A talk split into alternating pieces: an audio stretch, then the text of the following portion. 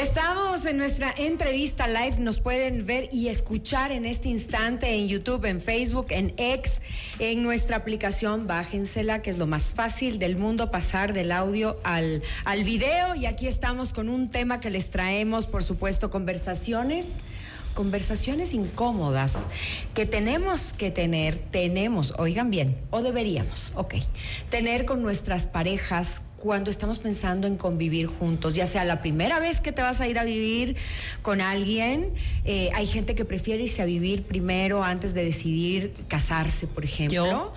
Y las personas que ya se divorciaron, ya tuvieron familia, qué sé yo, y deciden por segunda ocasión, y dices, bueno, ¿Qué conversaciones tenemos que tener para tener una relación sana y una convivencia sana?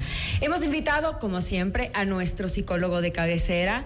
Eh, bienvenido al programa, como siempre, Mauricio Batallas. Él es psicólogo clínico especializado en la corriente teórica cognitivo-conductual y basado en el enfoque sistémico humanístico. Qué gusto tenerte en este caluroso día. Para mí es el gusto, para mí siempre. Y, es un día espectacular porque hemos podido ver este cielo así, grandioso, increíble. y una luna llena impresionante. ¿ah? Además, y eso nos llena, nos llena de esperanza. Y yo creo que eso es maravilloso para todos. En este momento que atraviesa el país así complicado, tener estos días hermosos nos llena de vitalidad. Totalmente de acuerdo. Qué rico tomarnos este cafecito contigo, mi querido Mauri, porque como lo decíamos nosotras al inicio del programa y conversábamos con las chicas, qué necesario, aunque sea incómodo, eh, qué necesario es tener estas conversaciones que te permitan sincerarte. Si vas a convivir, va a estar en tu cancha la responsabilidad de poder pasar los mejores días con esa persona que estás eligiendo pero primero, antes de decir como cuáles podrían ser las, las conversaciones más incómodas, ¿por qué son incómodas? Porque tenemos miedo. Todos necesitamos ser agradables a los demás. Entonces no te digo ciertas cosas porque probablemente esto te moleste creo yo que te puede molestar, creo yo que te puede incomodar. Y como yo quiero ser agradable a ti, entonces me las callo. La siguiente, porque quiero utilizarte. Es decir, puedo eh, yo tomar eh, partido de esto y solamente te digo aquello que quieres escuchar. Y la otra persona siente que sí, efectivamente, estas son las conversaciones que necesitamos tener y suficiente, pero es porque no quiero alertarte. En muchas ocasiones, eh, yo creo que las parejas están para ayudarse o para, para promoverse en este crecimiento mutuo, donde yo te apoyo para que tú crezcas y tú me apoyas para que yo crezca y juntos vamos adelante. Pero he visto en muchas parejas que se quedan ahí y esposos o esposas no les dicen las cosas que supuestamente son incómodas porque no quieren aportarles en su crecimiento. Porque ¿qué sucede cuando tú creces? Demandas a la otra persona, porque ya creciste, entonces ahora también a la otra persona le toca crecer. Por tanto, prefiero no decírtelo y dejarte en el estado donde estás y así nada me exige. Entonces, en principio, es el temor a no ser agradables. Bueno, cuando estamos súper enamorados, porque no puede ser de otra manera decidir irse a vivir juntos, sino porque, wow, ya no puede estar separado, quieren hacer una vida juntos. Todo es color de rosa. A cualquier edad, aunque se hayan divorciado, aunque tengas 50 años, aunque tengas, y no se diga los 20, 30, ni hablar. Estás enamoradísimo y eres capaz de aguantar todo y todo va a estar bien. Una cosa es imaginarse, claro. Una cosa es imaginarse y otra cosa es vivirlo. De entrada, de entrada, ¿cuáles dirías tú que son los temas claves que se tiene que conversar antes de tomar esa decisión? Y que queden claritos, es más, hasta por escrito. La relación familiar la relación familiar con la familia empleada. ¿Cómo vamos a funcionar? La familia política. Eh, eh, pero también con la familia empleada. Es decir, cómo yo me voy a relacionar con tu familia, pero cómo yo me voy a relacionar con mi familia también. Correcto. Es decir, en muchas ocasiones, cómo yo me relaciono con tu familia, como son ilustres desconocidos finalmente, eh, yo puedo tener estrategias muy funcionales, pero cómo me relaciono con mi familia, eso es muy complejo de manejar. Y en estas conversaciones nadie quiere ofender a la familia del otro. Y yo no quiero decirte que tu familia hace esto y aquello que no es funcional para mi vida. Una, esta es una pregunta necesaria. ¿Cómo vamos a actuar frente a las familias ampliadas? Dos, ¿cómo vamos a vivir nuestra situación relacional laboral? Es decir, ¿cómo vamos a desarrollar nuestro tiempo cotidiano? ¿Cómo va a ser? Nuestros horarios. Nuestros horarios. Nos vamos a ver tanto tiempo, este otro tiempo no lo vamos a, a- no nos vamos a ver por cuestiones de trabajo. ¿Qué cuestiones de trabajo, que está involucrado con esto también, qué cuestiones de trabajo son necesarias en las que, en las que debemos participar? Por ejemplo, eh, yo soy, voy a imaginar, eh, yo tengo que hacer una visita mensual de una semana, tengo que irme a tal sitio. Y allí bueno, en principio suena bien porque te vas una semana, pero después suena muy mal. Tú tenías una relación Yo así, tengo, yo Carlita, tengo. al principio con yo- tu marido, sí, ¿verdad? pero yo tengo una regla en mi casa. exacto. La Ay, ay, ay, regla eso es sí. de Hay una regla. en mi- está. Entonces, cuando Allí mi está. esposo se tiene que ir de trabajo, yo le contabilizo los días, ¿no? Entonces, te va cinco, me trae cinco regalos. y esa regla funciona bastante bien. Hace 15 años. Hace 14 años y nos seguimos pero manteniendo al así. principio, Carlita, cuando tú recién lo conociste a tu actual marido, Claro. a tu actual esposo, él vivía en, En otra Ambato. ciudad. Él vivía en Ambato y Mira venía el viernes, sábado y domingo y el lunes otra vez a la madrugada ya se iba para Ambato. Pero nos funcionaba bastante bien porque creo que lo que no me pasó en mi primer matrimonio hice en el segundo. En el primero nunca puse reglas claras. Eso. Entonces me de- todo era mm, al día. Pero cuando ya llegué a mi segunda relación dije, no, no, no, a ver, ¿qué es lo que yo quiero tener en esta relación? Y entonces aquí chiquito vamos a hablar la verdad. No quiero hijos, él tampoco quería hijos y entonces empezamos Claro. en estas conversaciones Tal cual. incómodas que de cierta forma son necesarias. Que quizás en, los, en las primeras convivencias de la gente que lo va a hacer por primera vez no hay. Y luego con el tiempo, el Porque primer año, agradable, el Claro. primer año que es el no más sabes. difícil. Entonces es un desastre. Es que yo no sabía que dejaba tirada la toalla en el piso. Es que yo no sabía que no le gustaba lavar los platos. Es que yo no sabía que no le gustaba cocinar. Es que yo no sabía que se acostaba tan tarde y no me dejaba dormir a la hora que yo duermo. Y así, cositas chiquitas. Mi mamá decía, por lo más delgado se rompe el hilo. Tal Es verdad. Así Y es. las cosas más chiquitas pueden acabar con una relación. De hecho, las cosas pequeñitas, y esto regla, regla para todos los que estén escuchando y viendo, eh, regla, no te fijes en aquello que quiere mostrarte tu pareja. En que te Fíjate en aquello que vive en su cotidianidad. Allí están los pequeños detalles. Cuando estamos fijándonos en aquello que tu pareja quiere mostrarte en, la- en el inicio de la relación, uh, mostramos lo más Claro. hermoso de nosotros. Pero si tú te fijas en la relación con su familia, con su primera familia, allí están los pequeños detalles. No, es que su mamá le maltrata. A mí no me va a maltratar, solo es porque es su mamá. Falso, va a suceder lo mismo. Correcto. Cada detalle, cada detalle que tú puedes ver en la relación con la familia ampliada, con la relación social, pues eso mismo va a terminar sucediendo con tu relación de pareja. Mauri, ¿qué pasa cuando el miedo de alguna forma sobrepasa estas ganas de querer llevar como esta relación de una manera lo más eh, inteligente posible, ¿no es cierto?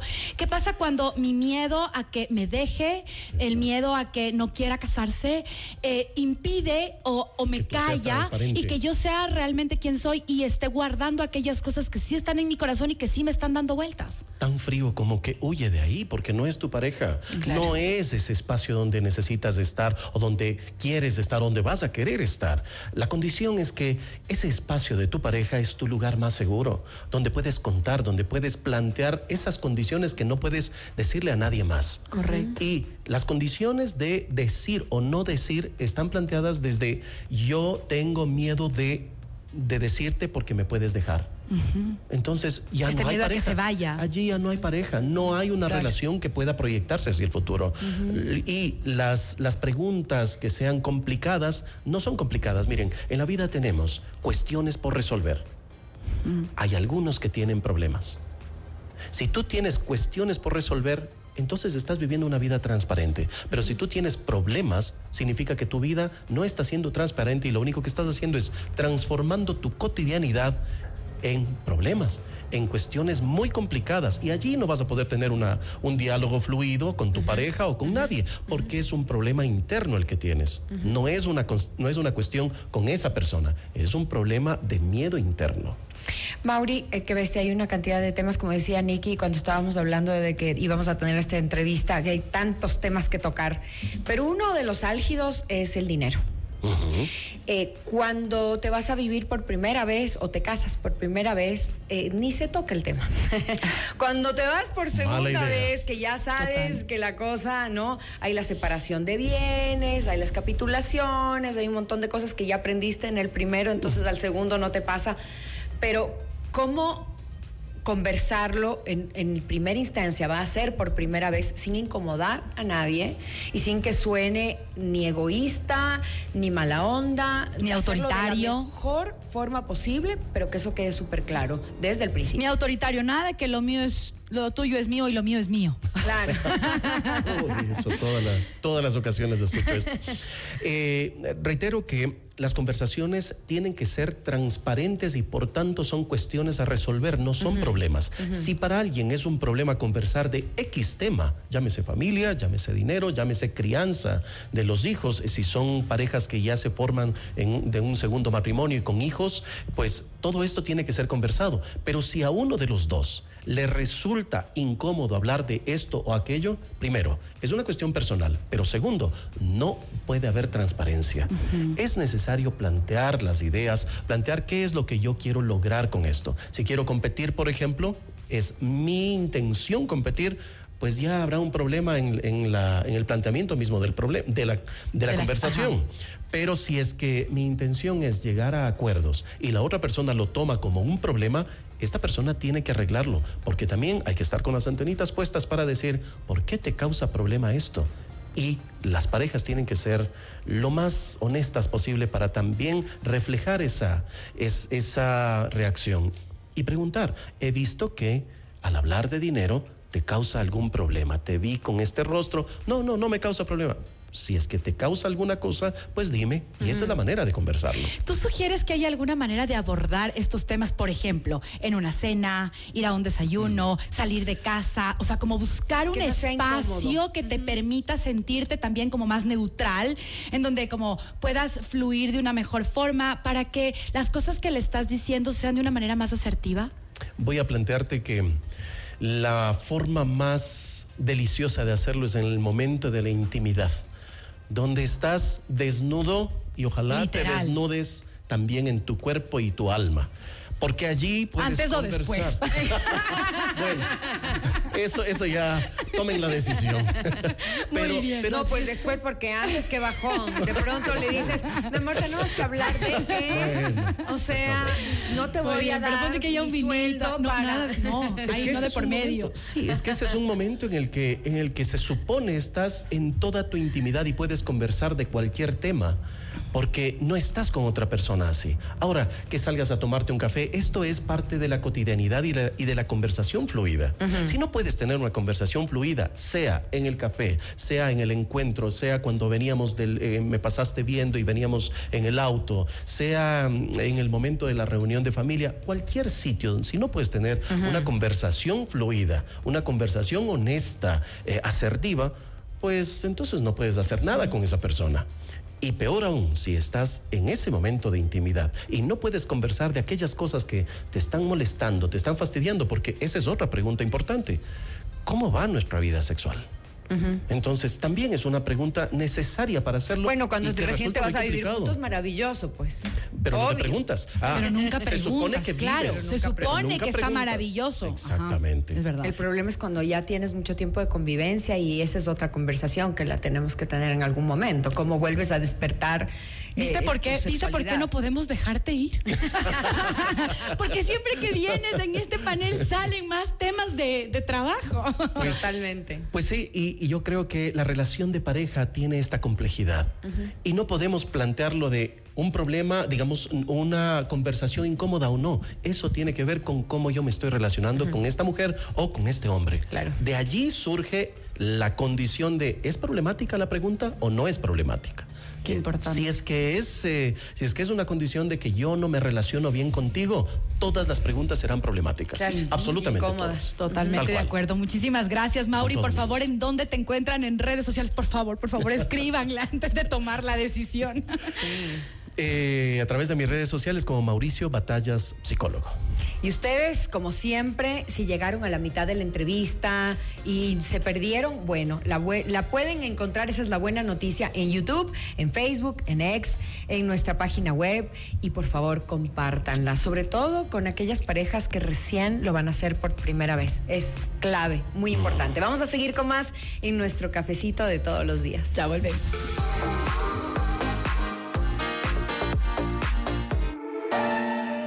FM Mundo estás escuchando. Café FM Mundo.